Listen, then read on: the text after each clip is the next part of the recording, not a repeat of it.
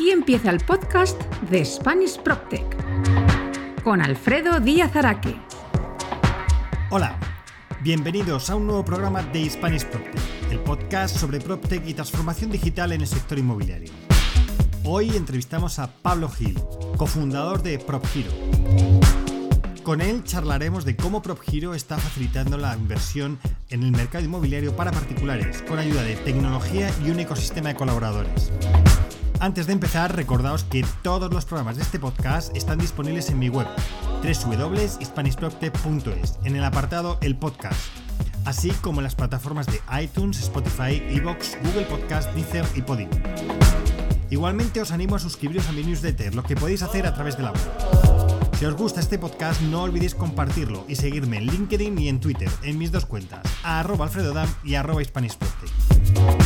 este podcast se realiza con la colaboración de PropTech Y una vez hecha la introducción, vamos con esa entrevista. ¡Empezamos!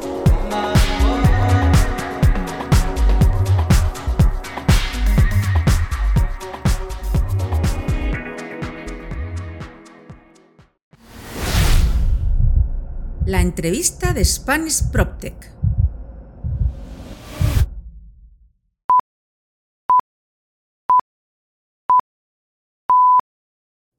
Hoy tenemos en el podcast de Spanish PropTech a, Pablo Gil, eh, coceo y cofundador de PropGiro, que Pablo, no sé si decir que es una empresa australiana, que es española, que es francesa o que es franco-australiano-española.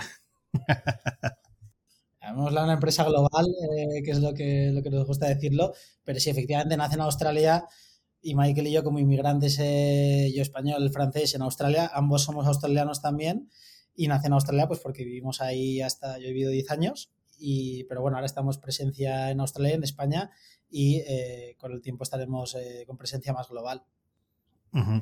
Estupendo, pues eh, PropHero es uno de los nuevos chicos en el barrio, uno de los New Kids on the Block, que arrancasteis pues un poquito antes de pandemia, ¿verdad, Pablo? Sí, en Australia en plena pandemia, el 1 de julio del 2021 que además, eh, bueno, si te soy muy puristas, fue el 24 de junio que constituimos eh, y el 1 de julio hicieron lockdown en, en, Australia, entonces empezamos en puro, puro remoto. muy bien. Bueno, pero antes de que hablemos de PropGiro, eh, Pablo, y estábamos comentando antes de, entrar un poco tu background inmobiliario, pues si quieres cuéntanos un poco quién es Pablo Gil y, qué ha hecho hasta llegar a, a PropGiro. Vale, eh, sí, efectivamente, yo inmobiliario no es que tenga mucho, soy muy de, inversor, sí, sí que tengo nueve años, eh, soy de, originario de Valencia, eh, estudié ingeniería de caminos, que la verdad es que los únicos puentes que he construido en mi vida han sido puentes entre países, con mi antigua empresa, con GrowPro, que nos dedicábamos a, pues a, a Traveltech, EduTech, nos encargábamos de mandar estudiantes al extranjero. También es una empresa que nació en Australia, eh, con mi socio Goico y conmigo, y ahora Goico es el que la sigue llevando. Yo me salí, estuve eh, casi nueve años eh, como CEO de la empresa y me salí, pues precisamente por la pandemia. Al final me vi encerrado en Australia. Bueno, encerrado no, estaba en Australia eh, con todo el equipo directivo eh, en España y la verdad es que llegó un momento que no era sostenible con diferencia horarias y con eh, familia, con hijos pequeños, todo que decidí dejármela y pensaba, bueno, que tomarme seis meses, un añito sabáticos y esos seis meses, un año duraron dos meses y me volví a meter en Prop Hero. Esto es un poco de mi background y, y ahora sí que es, luego hablamos un poco más de Prop Hero. Sí, mm, perfecto. Ya veo que el descanso, el año sabático fueron dos meses sabáticos, por lo que ahora contarás que, te dejaron tener, ¿no? Porque eh, después de esos dos meses arrancas Prop Hero con tu, con tu socio y cuéntanos, ¿qué es eh, Prop Hero?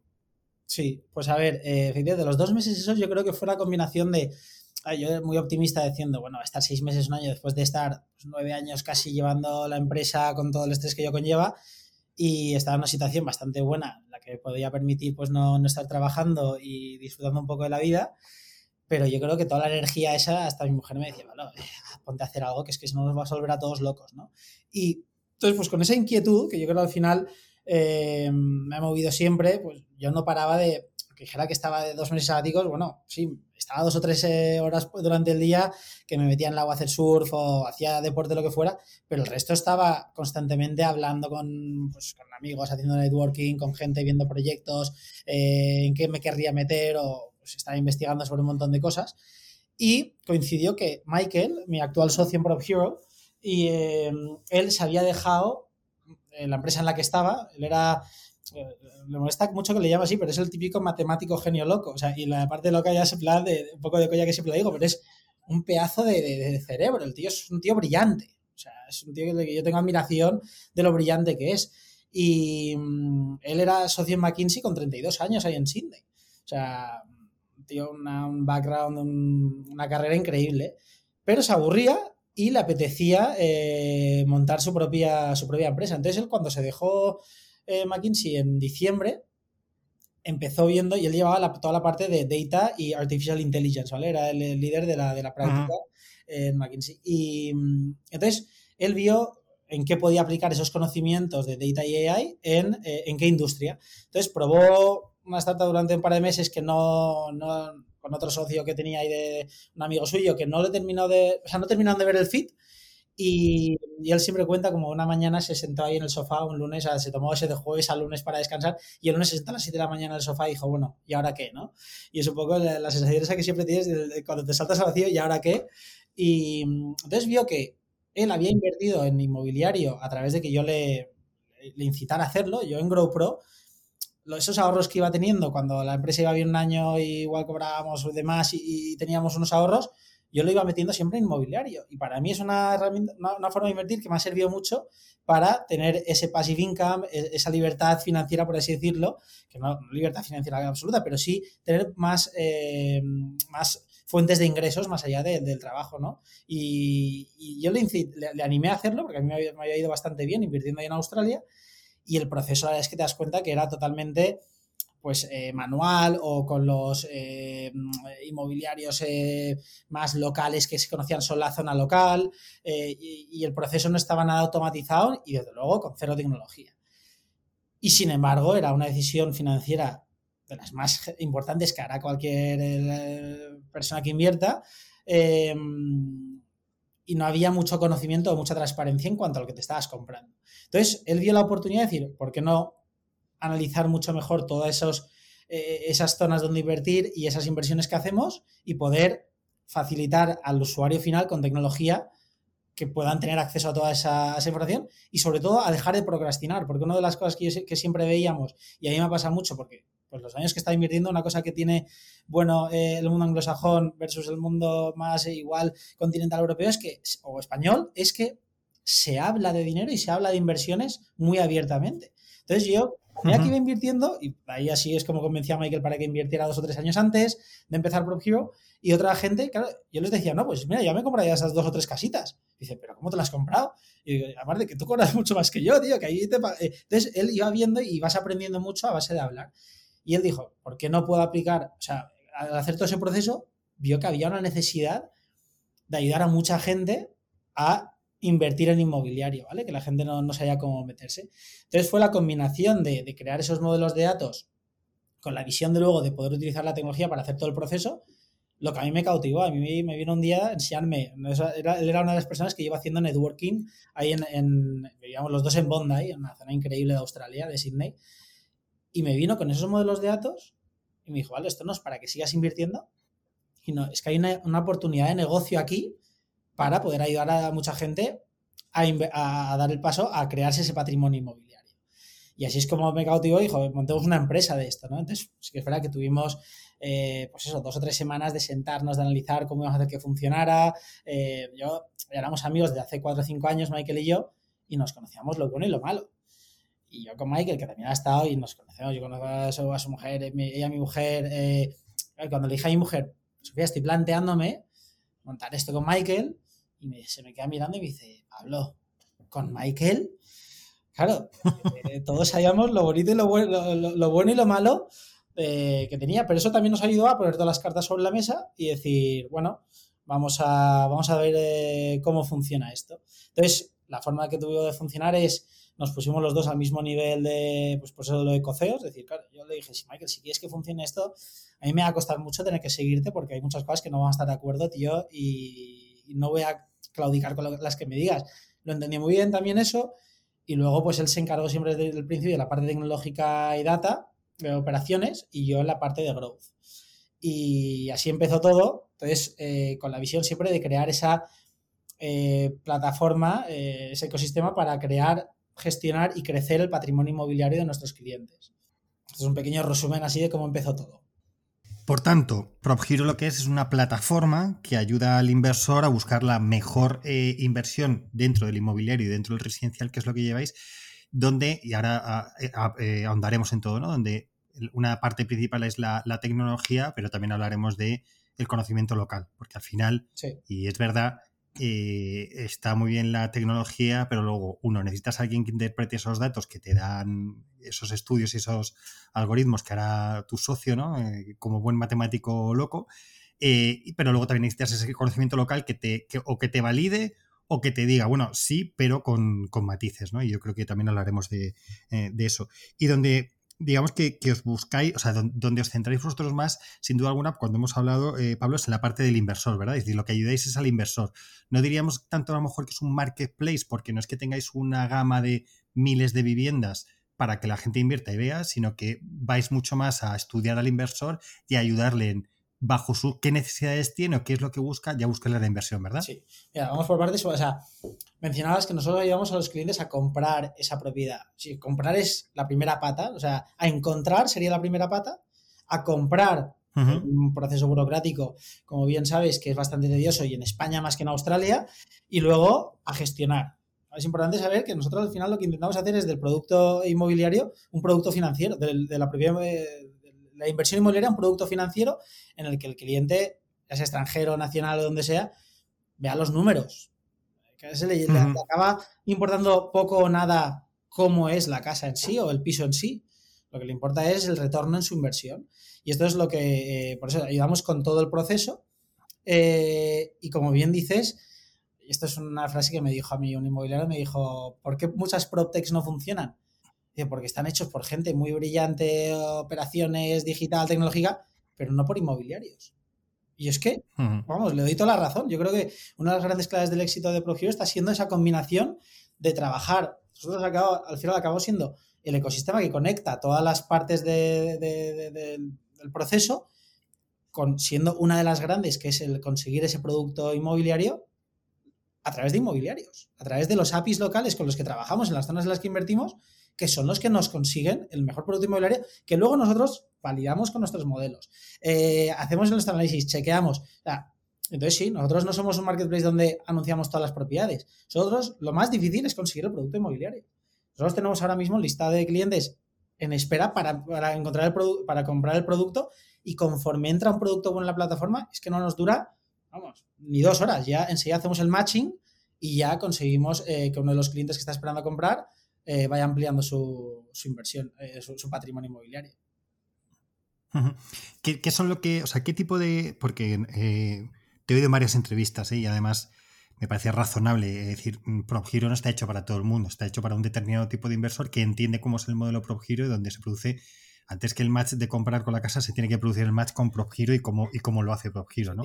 Y además que creo que es, ya te digo que es sano porque no se trata de que ir a todos, sino ir dando satisfacción a determinados segmentos dentro del mercado que están inter- interesados. No hace falta disparar a todo. Entonces, mm, tú imagínate que Alfredo eh, quiere invertir. ¿Cómo, cómo arranca esa, esa relación de PropHero con el, con el inversor? Efectivamente, yo una de las cosas que siempre digo es explicar claramente cuál es el, el valor, el, producto tipo de Prop Hero y lo dejamos bien claro y lo, lo tenemos definido en tres tipos de productos. Nosotros en el, el- en cuanto a ticket, siempre acaba siendo una inversión entre 75.000 y 95.000 euros de inversión total.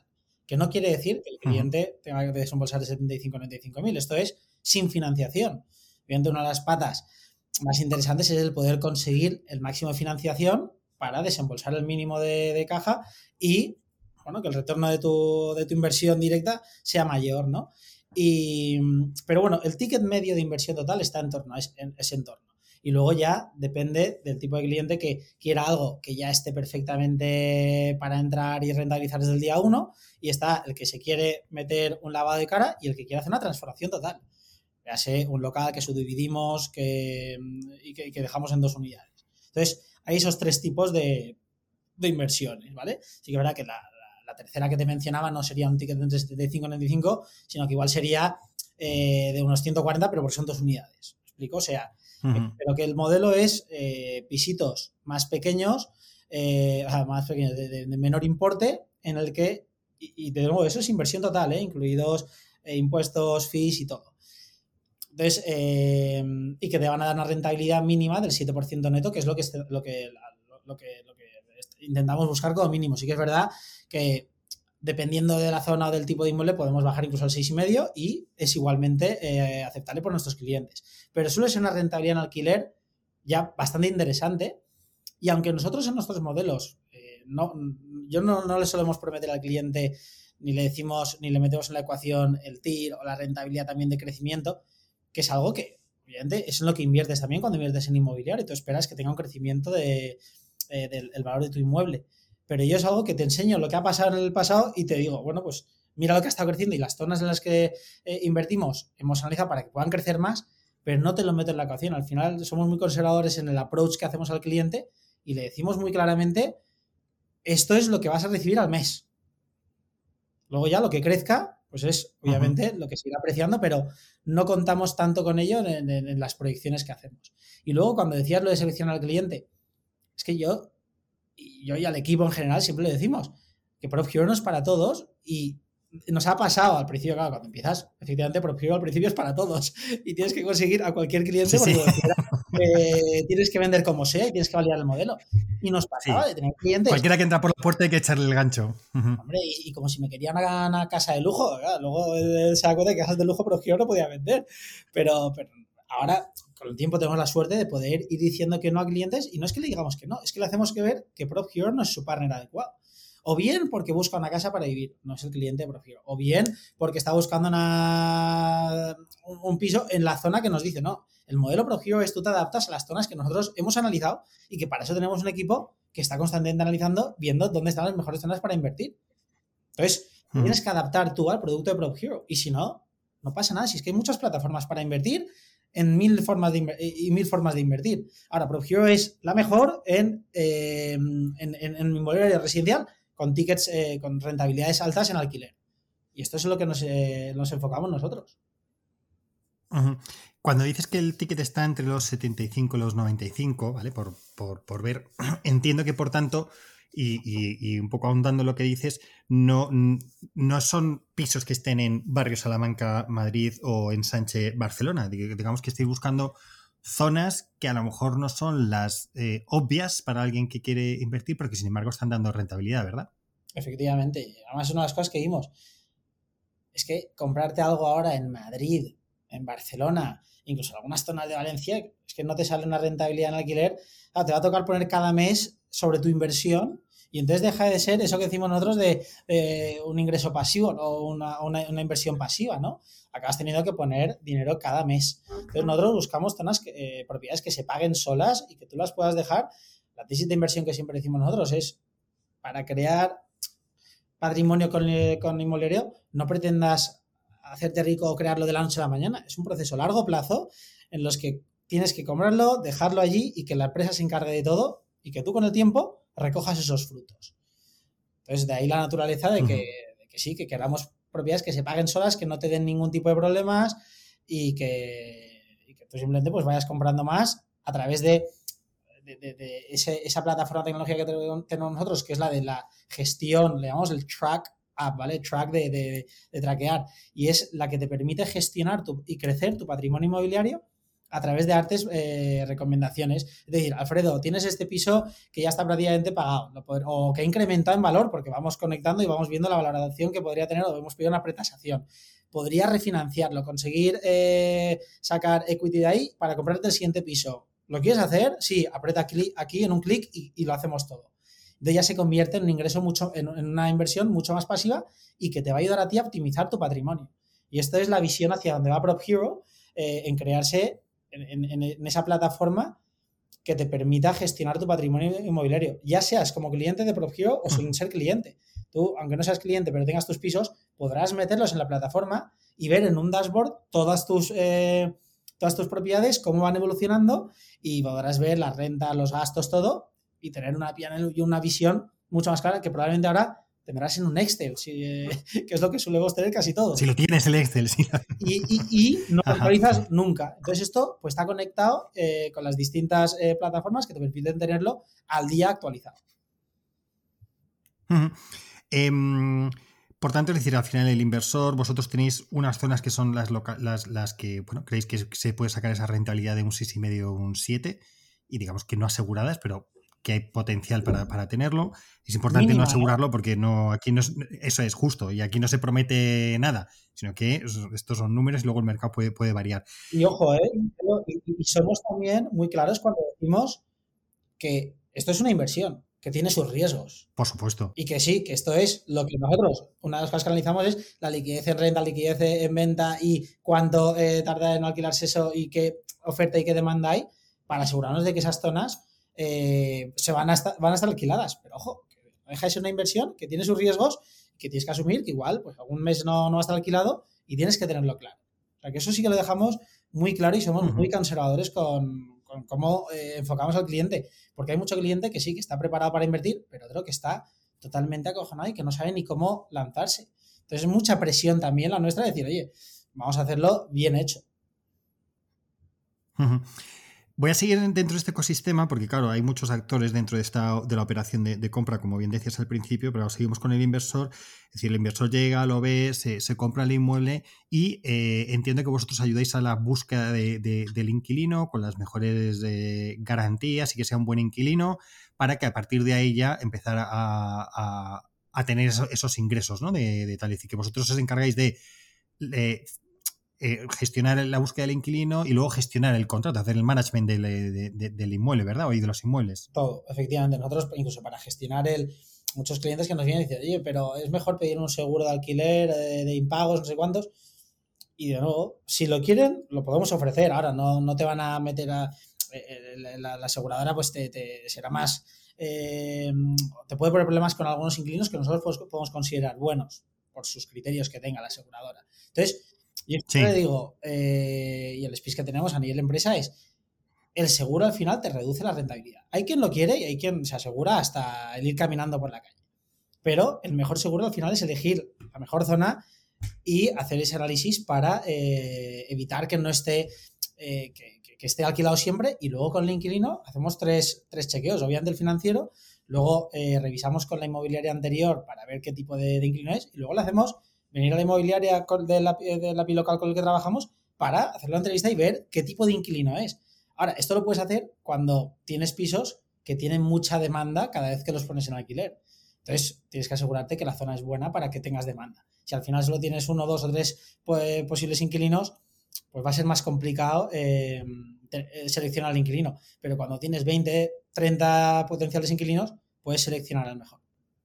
Con lo cual, el, modelo es, eh, por lo que tú decías, de evitar la procrastinar, el modelo es lo más sencillo, es decir, oye, tú das unos requerimientos como inversor que estás buscando, vosotros ya tenéis zonas determinadas, o sea, no es que eh, él diga, oye, quiero en determinada zona, no, vosotros ya tenéis esas zonas, le ofrecéis el producto, eh, gestionáis y le ayudáis en todo el proceso de compra, a búsqueda del inquilino y bueno, y ahí a obtener sus ingresos y a través de la plataforma que le facilitáis poder ver sus ingresos y luego lo que tú dices es ir viendo, oye, pues si es un momento para vender, porque, eh, mm, bueno, pues porque a lo mejor ha habido, el mercado ha subido, hay una liquidez y se puede, y se puede tener ese, liquidez. También entiendo que es igual con el tema de rentas, pues te aconsejo, si acaba el contrato, pues mira, creo que la renta, que ahora que acaba el contrato, pues se puede negociar con una subida de renta X, es decir, es todo eso para que oye, alguien simplemente lo que tenga es como las gestoras en los bancos de fondos de inversión, exactamente igual. Tú al final pones ahí tu dinero y te lo, y te lo van gestionando, es el mismo modelo. Es que, es que es un producto financiero es un, lo que buscamos es crear del, producto inmobiliario un producto financiero que te lo podamos gestionar como una gestora de fondos, efectivamente. Sí, sí, es, tal cual lo que buscamos hacer con PropHero. Ajá, ya hablaremos también luego de, qué ventajas tiene eso de convertirlo como en un producto financiero que yo creo que también tiene y, muchas veces al final no, lo vemos. Eh, pero dentro de este ecosistema, pues obviamente lo que tú dices, no solo está PropHero, sino que PropHero es el que aglutina a todos esos, vamos a decirlo así, oficios que intervienen, ¿no? Y hay una parte que me interesa mucho que comentemos, es esa, esa, ese apoyo que tenéis, que para mí me parece que es fundamental en todo lo que son los APIs, eh, y con esto quiero decir, los APIs son los agentes de la propiedad inmobiliaria, no son los APIs que sirven para los programas, que eso es el para conectar programas, que esto es interesante, pero con, esos agentes... Yo los llamo los APIs y los... pues eh, efectivamente, pues, con los APIs que en los que os apoyáis. Y digo que es muy interesante porque muchas veces se cree que estos modelos digitales vienen a desintermediar y lo que muchas veces lo que ocurre es que lo que hay es realmente una oportunidad para ampliar el negocio y creo que los agentes inmobiliarios al final es un sector que necesita de esos apoyos de, oye, a lo mejor donde ellos no van a llegar, pero vosotros llegáis y podéis colaborar. Cuéntanos cómo hacéis esa colaboración con los agentes inmobiliarios. Pues mira, y esto es una cosa que ya en mi antigua empresa, en GrowPro, nos centramos mucho en, los lo que llamamos los GrowPro Partners, ¿no? los Preferred Partners, y que en PropHero llamamos los PropHero Partners, eh, y que viene de un modelo de mercado en el que utiliza los interproveedores. Y al final, lo que me di cuenta en, en y aquí en Profio hemos, eh, hemos implementado y estamos todos muy alineados en la empresa es que los, verdaderos expertos en cada una de las patas son los que llevan haciéndolo mucho tiempo. Ahora, lo llevan haciendo mucho tiempo de una manera muy manual a la que Profio le viene muy bien porque les permite escalar más, tener más tecnología, eh, mejorar sus procesos y todo eso se traduce en que ellos facturen más también. Es decir, uno de los grandes challenges que tenemos ahí siempre es encontrar a los APIs locales buenos. Y cuando tienes un buen partner, pues, pues considerarlo al final un socio con el que vas creciendo juntos. Y esto para mí es una de las claves del éxito de Mercadona, de los interproveedores, y nosotros lo, seguimos igual. Entonces, yo a ese API local, que muchos de los APIs acaban teniendo mala fama, pues porque mm, igual no han hecho todos bien, su trabajo, eh, pero hay APIs que son muy profesionales, muy buenos y con ganas de crecer y con una ambición de hacer todo mucho mejor.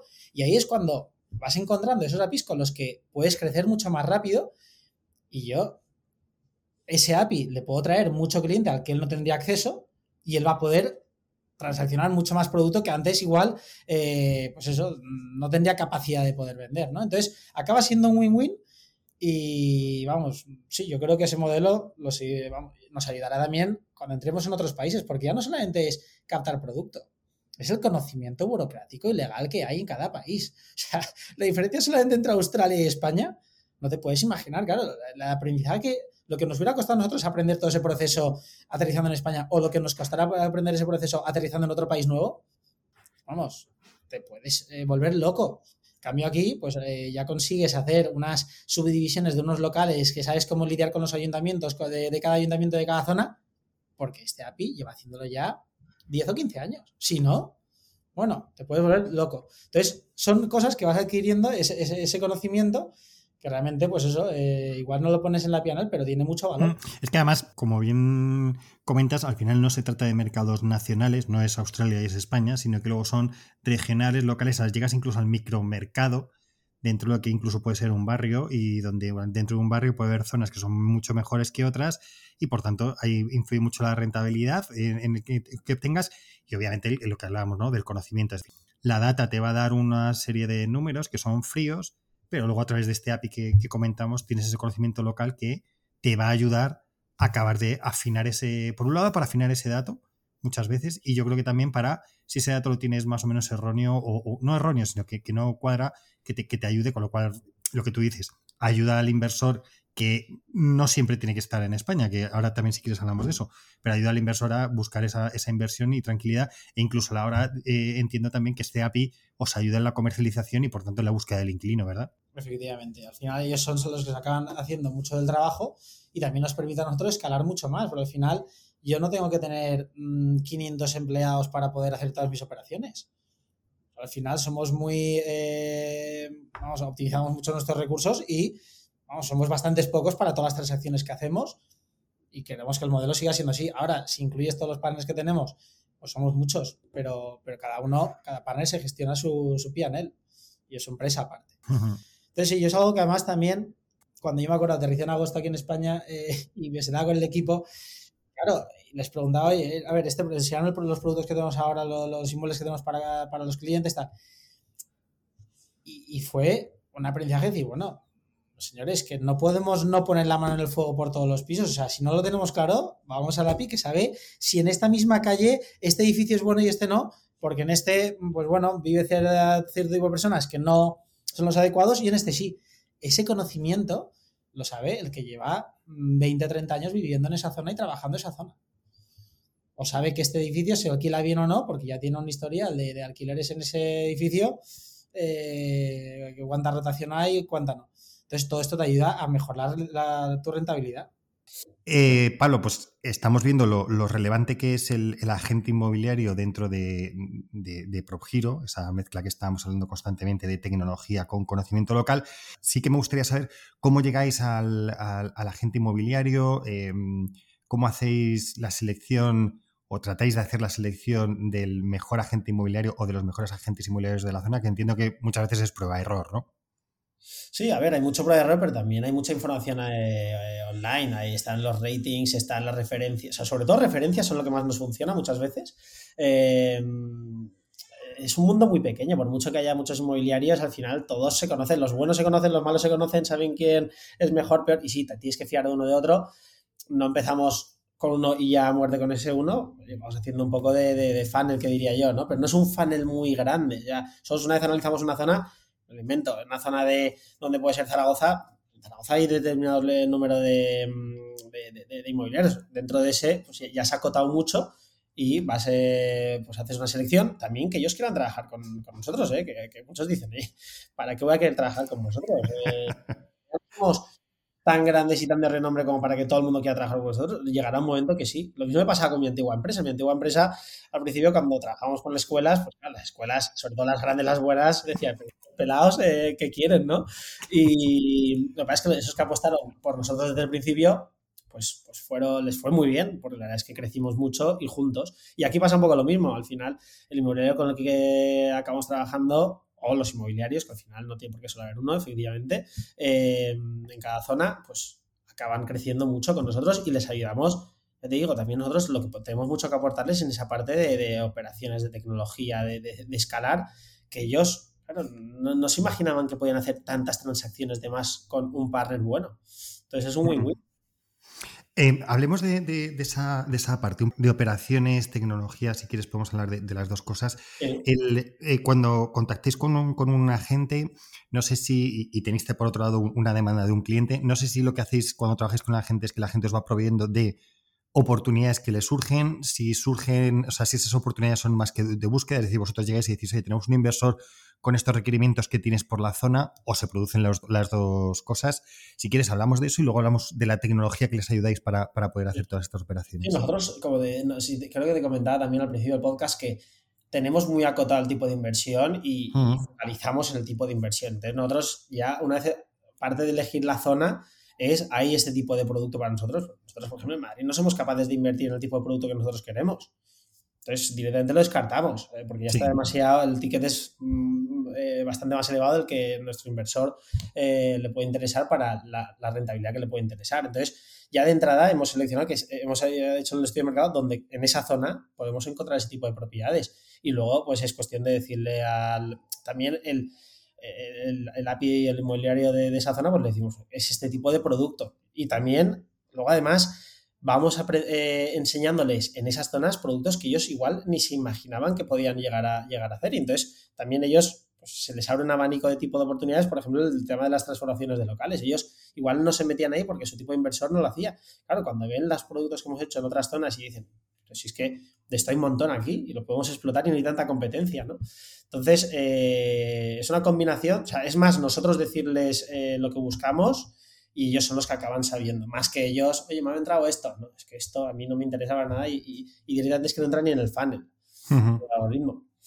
Y luego en cuanto a tecnología, ¿qué es lo que les aportáis para poder eh, mejorar en, en, sus operaciones con, con, vosotros? Claro, pues nosotros, la tecnología lo que les permite, piensa que nosotros a través de nuestra, de nuestra, de nuestra app, el, el inversor lo tiene todo ahí.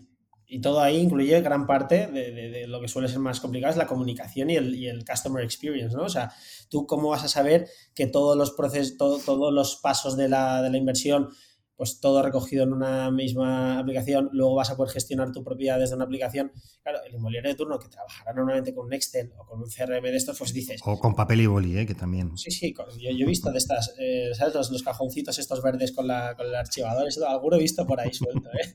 eh entonces, bueno, les ayudamos a poder gestionar a muchos más clientes. Entonces, todo esto, pues con todos nuestros procesos, con nuestra, nuestra toda la operativa que tenemos montada, y luego a través de la tecnología para poder atender al cliente, pues eh, es algo que ellos ni soñaban que pudieran hacer. Claro, yo algunos de los inmobiliarios decían, es que ahora mismo tenemos en la zona esta 40 eh, operaciones abiertas. Claro, y ellos no habían podido gestionar ni 5. Ahora de repente tienen 40. Cambia mucho, eh, o sea, y poder gestionar esas 40, claro, o tienes un equipo y tienes operaciones y tienes y estás acostumbrado a escalar, o es que acabas dando un servicio pésimo. Sí, ah, eh, me, parece bastante interesante y te lo digo porque es verdad que, el sector de los agentes inmobiliarios a veces es bastante inmovilista y es verdad que con vosotros lo que están llegando es que se les está ampliando el mercado. Como tú bien dices, además, no vais a zonas, un Madrid, un Barcelona, donde hay mucho movimiento, sino que vais a, otras ciudades, vamos a poner secundarias en ese aspecto. En esas ciudades se mueve lo que se mueve dentro de la gente de la zona, por decirlo así pero con vosotros lo que están ampliando es el espectro de eh, gente que no es de la zona y que al final invierte y que pueda salir a muchos pisos que a lo mejor de otra manera les costaría. Entonces, me parece que es un win-win que se dice perfecto y donde, y donde era lo que, lo que comentábamos. Cómo las PropTech no han venido a, barrer eh, del mercado a, determinados actores tradicionales, sino aquellos que sepan capaces de adaptarse van a continuar, incluso van a aumentar su, su, negocio. Si nosotros es cuestión de mejorar el, sector. Al final el mercado es enorme y oportunidades. Yo cuando muchas veces me dicen, oye, este no es competencia tuya y este no es competencia, si es que lo que, lo que hace falta es todavía mucho más players eh, digitalizando, poniendo, eh, mejorando el sector y haciéndolo más transparente y más eh, y que sea más de, de, fiar, ¿no? Entonces, eh, cuantos más players buenos haya, mejor para la industria y para el sector, porque más gente se atreverá a meterse en un sector que a día de hoy ni se meten por desconocimiento o por falta de, confianza y de, players que les ayuden a meterse. Seguimos con este ecosistema que estáis montando. También tenéis a, gente para, todo el tema de obras y, reformas, en el caso de que se, se, necesite, que entiendo que también a ellos apoyaréis mucho con los, con los agentes inmobiliarios, porque también ellos trabajan muchas veces con este tipo de... Es decir, que al final la gente también te da entrada a otra serie de, oficios que vas necesitando y que... que claro, pero ahí es lo que te decía antes, claro, ese inmobiliario de turno está acostumbrado a trabajar pues, cuatro o cinco operaciones, pues eso, tenía el contacto de uno, dos o tres Claro, cuando de repente tienes que hacer 40, ya no llega. O sea, que, que sí que al principio nos, nos ayuda mucho, pero luego llega un momento que ellos no son capaces de llegar. Entonces, pues sí, tienes que ir abriendo más players, tienes que ir consiguiendo más. Eh, pues vuelves a hacer el mismo funnel que te decía antes de los inmobiliarios, mm. pues el mismo funnel de, de, constructoras de, reforma, de, reformistas y, pues sí, vas seleccionando los mejores. En algunos te equivocas al principio, pero todo tiene solución. O sea, lo peor que puede pasar es que pues, te se un poco y luego le aprietas más por un lado y esto, con una buena comunicación al cliente, siempre se resuelve. Y al final le seguimos dando tanta rentabilidad con respecto a, lo que conseguirían ellos por su, por su, por su cuenta que siguen estando encantados. Y hay una parte que yo creo que sí que es, relevante y hemos eh, comentado antes de, preparar el podcast y demás, que es todo el tema de financiación. Em, como bien decías, en esos tickets de que estaban entre 75 y 95, no significa que eso lo tenga que, oye, pues si hay un inversor que lo tiene, pues fenomenal y estupendo, pero muchos se apalancan y, que, buscan financiación. ¿Cómo lo hacéis esa búsqueda de financiación? Porque eh, creo que me comentabas que, claro, que apoyarte en brokers tradicionales siempre es más complicado, pues porque van a operaciones mucho más homogéneas o mucho más, eh, por decirlo así, entre comillas, fáciles de sacar, porque van a un volumen y una eficiencia. Entonces, ¿en qué nos apoyáis para, todo el tema de financiación de, las operaciones? Pues este, si te soy sincero, ha sido una de las partes en España, porque en Australia está mucho más desarrollado. En Australia tienes unos, brokers ultra profesionalizados, digitalizados, en un clic, tal. O sea, es una maravilla en Australia. Y tenemos partners, brokers muy buenos que además nos traen mucho cliente porque les ayudamos a convertir mucho más a sus clientes. En España nos ha pasado que bueno, pues imagínate, hemos estado pues, hablando con todas las financieras, eh, mirando unos y otros, y, efectivamente los grandes bancos es que ni se querían meter en el tipo de producto que nosotros hacíamos, ¿no? Em, entonces sí que hemos encontrado, pues, eh, un nicho ahí con esas eh, cajas o esos bancos más pequeños de los pueblos o de las zonas donde, de las ciudades secundarias que decíamos donde invertimos, que sí que están dispuestas a, pues, a dar financiación muy buena para nuestros clientes y para el tipo de producto que nosotros hacemos, porque lo conocen. Muchos de los del tipo de inversión que nosotros hacemos, al ser de un ticket más pequeño y pues, de mucha más recurrencia, pero eh, al final acaba siendo el volumen, acaba siendo grande. Eh, pero muchos de los bancos pues preferían, no, preferían pues el que se compra una casa para vivir con un, eh, buen sueldo, con una, una buena zona, tal, una buena zona que, conozcan ellos ahí ya más eh, mm. gran, capital, ¿no? Em, pero en esas zonas donde nosotros invertimos, pues nos dimos cuenta que eran esos, esas cajas de, las zonas eh, que conocían el producto y veían que, claro que es una buena inversión, ¿no? Al final ellos lo que quieren eh, evitar es la, mora en sus, en sus hipotecas. Bueno, pues esto fue y sigue siendo. ¿eh? Nosotros seguimos en constante búsqueda de posibles productos de financiación que nos permitan eh, agilizar los, las transacciones, eh, incrementar el número de transacciones. Bueno, pues es, nuevo, es otro funnel, tío. Es que ahí está el de, la, el de las propiedades, está el de los reformistas, está el de la financiación, está el de, la, de los alquileres.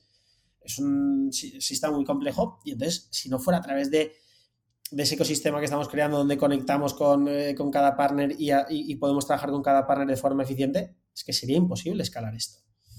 Hmm. Sí, bueno, como tú decías, un modelo como el de Mercadona, pues hay que manejar mucho interproveedor y hasta que acabas tratando, teniendo ya todo eh, bien montado, que es, lo, que es, lo, que hablamos, que tampoco es que lleves, o llevéis en España que, que, empezasteis operaciones a finales de otoño, ¿no? Del año pasado, fue por ahí más o menos. Un poco antes, eh, Pedro, que fue el otro día lo publicaba en LinkedIn, fue el, el, primer, la primera cosa que tuvimos ya empezando a liderar España, eh, él empezó el 1 de febrero, o sea, hace ya un año. Va a hacer un año. Y, pero bueno, cuando él empezó, te puedes imaginar, claro, no había nada aquí montado, ya has hecho una transacción, bueno, en fin, sí, un año llevaremos en España y, con operaciones ya escalando pues eh, a partir de, verano. Eh, ¿Cuántas, operaciones más o menos estáis haciendo ahora al mes? Nosotros el otro día en España eh, cumplimos las 130 transacciones en España. Y claro, pues imaginar, al principio era una, dos, tal, y ahora pues este mes pasado hicimos 25 solo en España y creciendo bastante. O sea que Em, como comentábamos también al, principio, eh, la empresa nace en Australia, rápidamente saltáis a, España. Eh, me contaste que, no fue una cuestión de que tú mm, seas español, sino que detectasteis de que dentro del mercado europeo eh, España tenía, interés y era relevante. sí que me gustaría saber qué diferencias habéis encontrado entre el mercado australiano y el mercado, y el mercado español, mm, porque como bien dices, eh, por ejemplo, el tema de brokers ya lo hemos hablado, ¿no? Es, verdad que, el tema de brokers en el mundo anglosajón, brokers hipotecarios, está mucho más, más desarrollado que, en España. Pero sobre todo me interesaría, y, sin tener que llegar a nivel técnico, ¿no? Pero en cuanto a, datos, ¿no? No sé si hay más transparencia en el mercado australiano que en el español y por tanto puedes acceder a bases de datos que te den muchos más, eh, más información. Por ejemplo, precios de, cierre de operaciones, cosa que a lo mejor en España no, tienes. No sé cómo ha sido ese, ese reto, ¿no? De, traspasar tan rápido la plataforma a, a España. Sí, Tienes acceso a mucha más data, efectivamente en Australia está todo mucho más, acaba siendo un commodity, el tema es cómo trabajas la data, que con esto lo comentabas al principio del podcast, ¿no?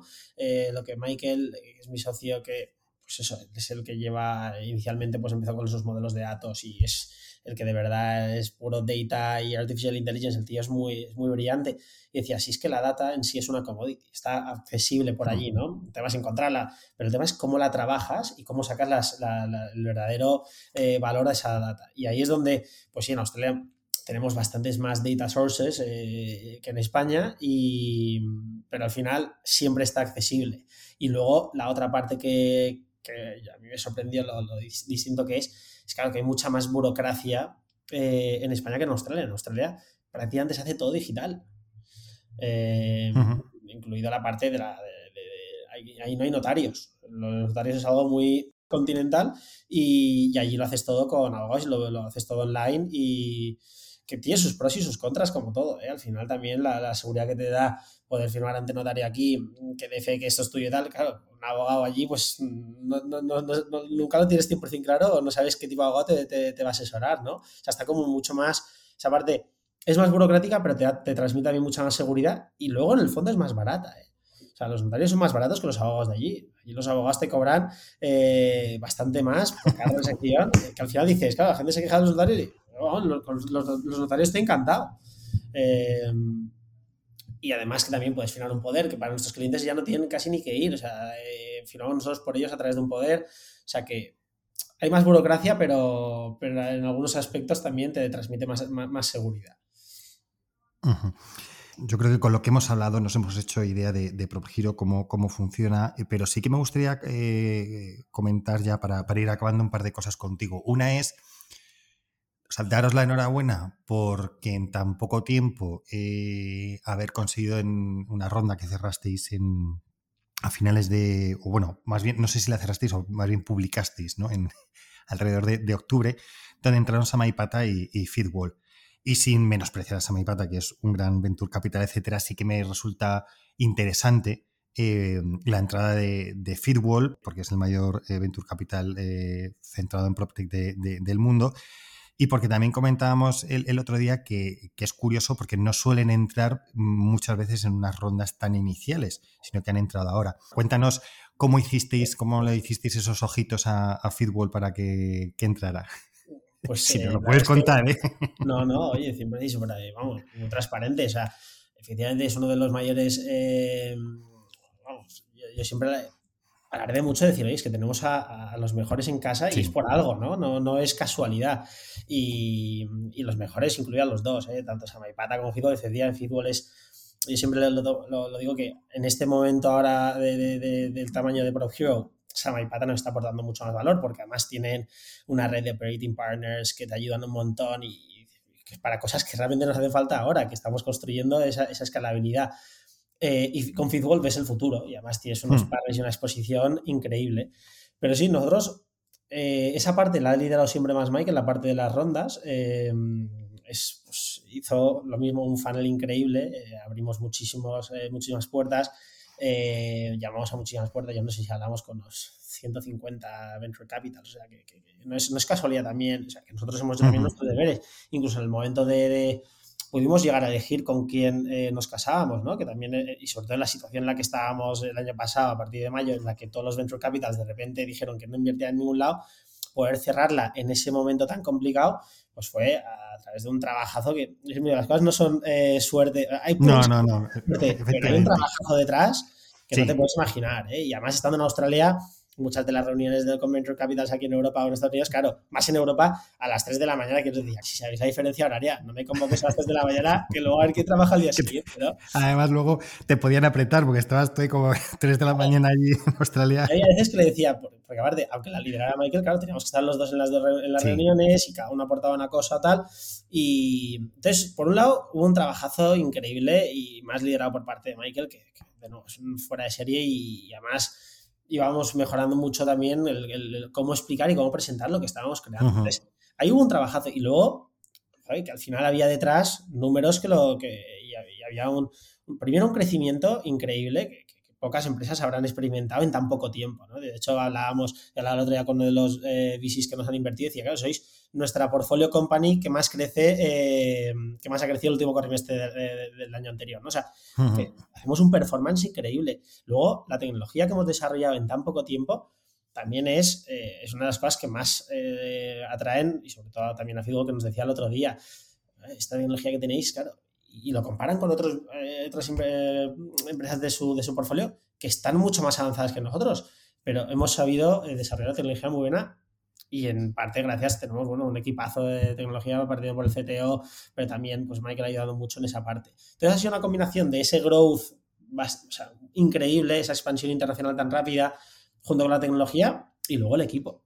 Yo siempre digo, o sea, tenemos un equipo partiendo de del equipo directivo, eh, ya no hablando de, Michael y mí, que oye, que tenemos nuestras cosas mejores o peores, pero sobre todo el equipo directivo que hemos conseguido crear con tan pocos recursos y que hemos conseguido traer ese talentazo y hay esa cultura en la empresa en la que, pues eso, la gente disfruta mucho, pues yo creo que es una combinación de todo, ¿no? Y, esa ambición que, tenemos de querer, pues eso, eh, posicionarnos como una empresa top a nivel mundial. Entonces, bueno, ha sido un poco una combinación de todo, pero, pero también lo que yo siempre digo es que de momento no hemos ni empatado. O sea, que ahora, esto, ahora hay que demostrar eh, que de verdad sabemos hacer las cosas aún mejor. O sea, es un logro lo que hemos conseguido, pero ahora de, de seed a serie es otro logro que hay que conseguir y luego seguir. O sea, que, vamos, que hay que tener los pies en el suelo y por mucho que los tengamos, que es una de las cosas que a mí más me enorgullece y más aprendo, eh, de tenerlos en casa y cada vez que hablo con tanto José del Barrio, con su equipo, como con Miguel Nigarra, claro, es una pasada poder tener el contacto de ellos y explicarles tus dudas y tal y decir, oye, o tus problemas también, ¿eh? son súper cercanos los dos y, y cuando hemos tenido problemas internos, tanto de la empresa como personales, son súper accesibles para poder contarles y te apoyan un montón. Entonces, y eso es lo que más me llevo de, estos pedazos inversores que tenemos, aparte de los que ya teníamos de, las anteriores. Por supuesto, que fueron los que apostaron también en otro momento importante. No, está, me parece muy, muy interesante lo que dices de que al final vemos el titular del, del periódico con la ronda, etcétera pero y eso está muy bien y eso es el día que lo has cerrado fenomenal, pero al día siguiente hay que seguir trabajando. O sea, esto no, no, es, no es, que digo, ya, ya, ha llegado, ya llegado la meta. No, has hecho la meta volante, todavía te quedan todavía muchas más hasta llegar a la meta si, si, hay meta. y, y, y, luego, eso que has contado, que efectivamente el, a ver, hay, una parte eh, mm, de trabajo eh, de desarrollo tecnológico, etcétera, y de un producto que fija muy bien con el sector inmobiliario, que eso yo creo que es lo relevante en el, en PropTech, que, no todo el mundo lo ha conseguido, sino vosotros, por lo que has contado, es atacamos el tema de la inversión de particulares y donde le estamos metiendo tecnología. El core, sin duda alguna, es esa inversión, es dar un servicio. Y lo, relevante dentro de todo este servicio, que es el tradicional, que eso se ha hecho, o sea, que no, estéis efectivamente inventando la rueda, es eficientar el proceso a través de la tecnología y poder llegar a, crear, pues lo que tú decías, ¿no? esa cartera de inmuebles que lo puedas tener y que, a través de la tecnología puedas acceder. Y yo creo que eso efectivamente es, lo relevante. Es decir, ahí hay mucho trabajo y luego correctamente, o sea, estoy muy de acuerdo contigo en el trabajo que hay de, no, es que llamamos a Fitwall el primer día y nos dijeron, venga, fenomenal. No, no, hay 28.000 leads abiertos me ha gustado también mucho lo que has comentado, como ir mejorando el, pitch, ¿no? La, la, manera de presentar PropHero a medida que vas teniendo esos 150 que has abierto, eh, que, la gente entienda, los que no están muy metidos en ese mundo de la, de la, financiación y de la búsqueda de, dinero en startups, que llevan mucho trabajo y que al final requiere y consume mucho, mucho recurso y mucho tiempo para poder hacerlo, que al final vemos el resultado, pero que luego hay mucho trabajo, que no es... A veces hay, hay, hay, a lo mejor hay una parte de suerte, efectivamente, pero que hay mucho más es trabajo, o sea, eso, eso sí, que es es para, regala nada y te das cuenta que la gente que llega ahí arriba es porque se deja la piel. O sea, tienes que estar. yo no he podido, lo digo, decía siempre, yo tengo cuatro hijos, yo no he tenido mm, baja por paternidad ni dos días en ninguno. Yo casi estaba en el paritorio con el ordenador, con el móvil, lo que fuera, para mi bien y mi desgracia. O sea, lo que te decía también al principio del podcast, yo seré de los desgraciados que muera en el hecho de, mi muerte, estaré eh, montando, haciendo cosas. Murió, trabajando. Murió trabajando. Y, es una virtud y es una desgracia, porque al final yo disfruto mucho con lo que hago, pero a veces que también digo, oye, es que me gustaría irme de viaje tres meses y disfrutar, que, espero poder hacerlo y yo creo que lo haré. Pero, pero sí, hay mucho trabajo detrás, hay mucho sacrificio y la gente suele ver solo las, eh, los titulares, las noticias buenas, pero poca gente sabe el sufrimiento que hay detrás y de hecho ahora hay mucha tendencia hacia las startups eh, que están dedicándose al mental health de los founders. Sí. claro, si yo ahora mismo me considero más un psicólogo que otra cosa, lo único que hago es primero mantenerme de acuerdo yo mismo y conseguir que el equipo se mantenga de acuerdo y que sobrevivamos. Porque lo que te decía también al principio, el que gana es el que sobrevive. si lo que hay que hacer es sobrevivir, pero para sobrevivir en un entorno tan competitivo, tan inestable, tan cambiante, tan que no depende de ti, es, complicadísimo. Pablo, ¿cuáles son, y ya por, acabar, cuáles son los siguientes pasos que tenéis previstos en, en PropHero? Nosotros tenemos tres eh, objetivos principales este año y de hecho uno de ellos los hemos puesto un poco on hold también por la situación económica, pero básicamente nosotros en la apuesta por la tecnología y por seguir desarrollando ese ecosistema y esa esa management, eh, wealth management platform donde podamos hacer crecer el, patrimonio de nuestros clientes, este es el core, ¿no? estamos ahí double down más. Luego tenemos que consolidar España y Australia, que eso, pues eso, todavía somos, no somos nadie todavía, ¿no? En España y en Australia, entonces todavía tenemos que eh, crecer mucho más. Y luego teníamos en el roadmap la apertura de eh, dos nuevos países este año, que para la primera mitad del año estamos poniendo en stand-by para poder consolidar y controlar un poco la, la, quema de caja, que al final es de lo que más también estamos muy pendientes de, conseguir ampliar ese runway y, y poder estar tranquilos, que al final nuestro negocio es un negocio real, nosotros somos capaces de ser positive cash flow, el tema es queremos parar ya toda la inversión o no y, dónde queremos ir. O sea, ir jugando un poco con esas palancas siempre, ¿no? Acelero más, freno más. Entonces vamos haciéndolo. Sí, tenemos fondos, pero luego también vamos viendo, según el crecimiento de la empresa, cómo apretamos más o apretamos menos.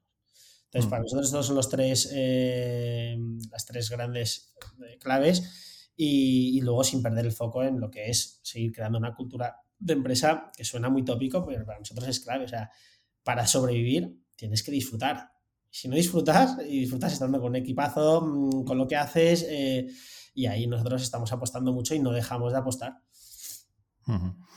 Eh, es también interesante esto que cuentas de, eh, que este año es jugar en, el acelero, voy frenando en función, jugar con, cuando digo jugar con la caja es conservar caja porque efectivamente lo que tú decías, la vida de las startups es muy, muy vaivén. Hemos vivido unos momentos de, que lo que importaba era el crecimiento y no pasaba nada, entre comillas, porque siempre al final conseguirías caja porque las rondas estaban y ahora tienes que conjugar que no es fácil. Y el otro día leía un artículo sobre eso, sobre eh, lo que es crecimiento y lo que es eh, conservar caja.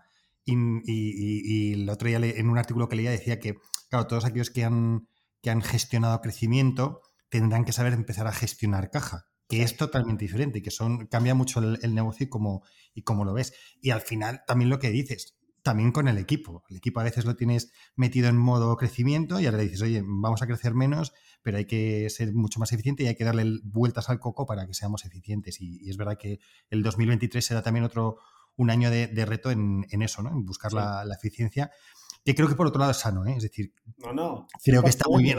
creo que va a haber inversión, va a haber inversión. Eh, le, hablaba con, también con Eric Sánchez de, Rental, igual, o sea, están para abrir una, ronda, pero bueno, pues si tú tienes unos números, estás dando unos números, oye, te costará más, te costará menos, pero, pero tendrás.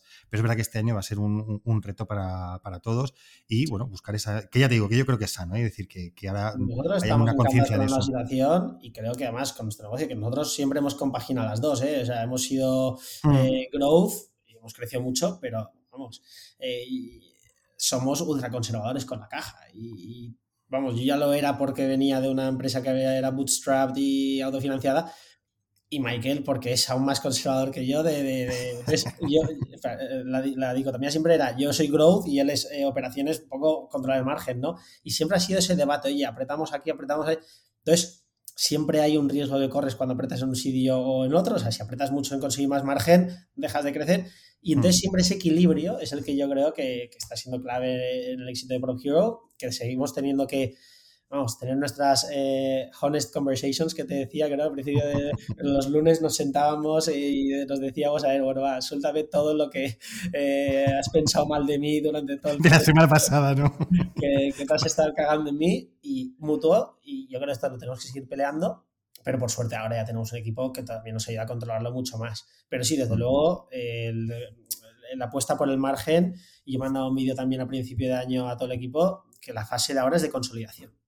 Sí. Pero ojo, consolidación, pero también creciendo por tres este año. Que dices, vale, es que estoy consolidando, pero que, que al final también siempre, yo siempre conozco que por mucho que diga una cosa, me apasiona lo de seguir creciendo y seguir explorando y seguir haciendo, pero sí que es verdad que el foco grande ahora también es seamos rentables de alguna manera. Estupendo, Pablo. Pues muchísimas gracias por explicarnos eh, PropGiro. Eh, ha sido una gran conversación, sinceramente. Eh, eres un buen conversador eh, y eso se agradece mucho porque te voy dejando hablar y yo simplemente voy guiando la conversación y eso se, agradece. Y, nada, yo os deseo todos los éxitos a PropGiro, que consolidéis en el mercado español y que, bueno, oye, que a lo mejor estamos hablando a finales de año ya que estáis abriendo nuevos mercados, con lo cual te, te emplazo para que cuando ya estéis en esa fase, pues volvamos por aquí y nos contéis cómo ha sido el año, etcétera, y sigamos charlando, ¿te parece? fenomenal, te lo agradezco un montón, Alfredo, alguien con tanta experiencia y que nos incluyas ahí en el panorama eh, español de las PropTechs, o sea que, te lo agradezco mucho y por supuesto, como estaremos en contacto, no, nos iremos iremos haciendo update y nos iremos viendo eh, por Madrid o por España, por donde sea, para, seguir contándonos. Muy bien. Un abrazo muy fuerte, Pablo. Muchas gracias, Alfredo. Un abrazo. Hasta luego. Y hasta aquí un nuevo programa de Spanish PropTech. Hoy hemos conversado con Pablo Gil, cofundador de PropHero.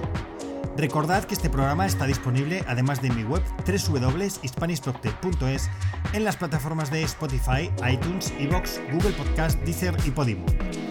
Si te ha gustado este podcast, no olvides compartirlo en tus redes sociales y seguirme en LinkedIn y en Twitter, en mis dos cuentas, arroba alfredodam y arroba Muchas gracias a PropTech Latam por su colaboración en este podcast. Por hoy me despido, pero recuerda, si quieres estar a la vanguardia en el sector inmobiliario y su transformación digital, escucha el podcast de PropTech. ¡Hasta el próximo programa!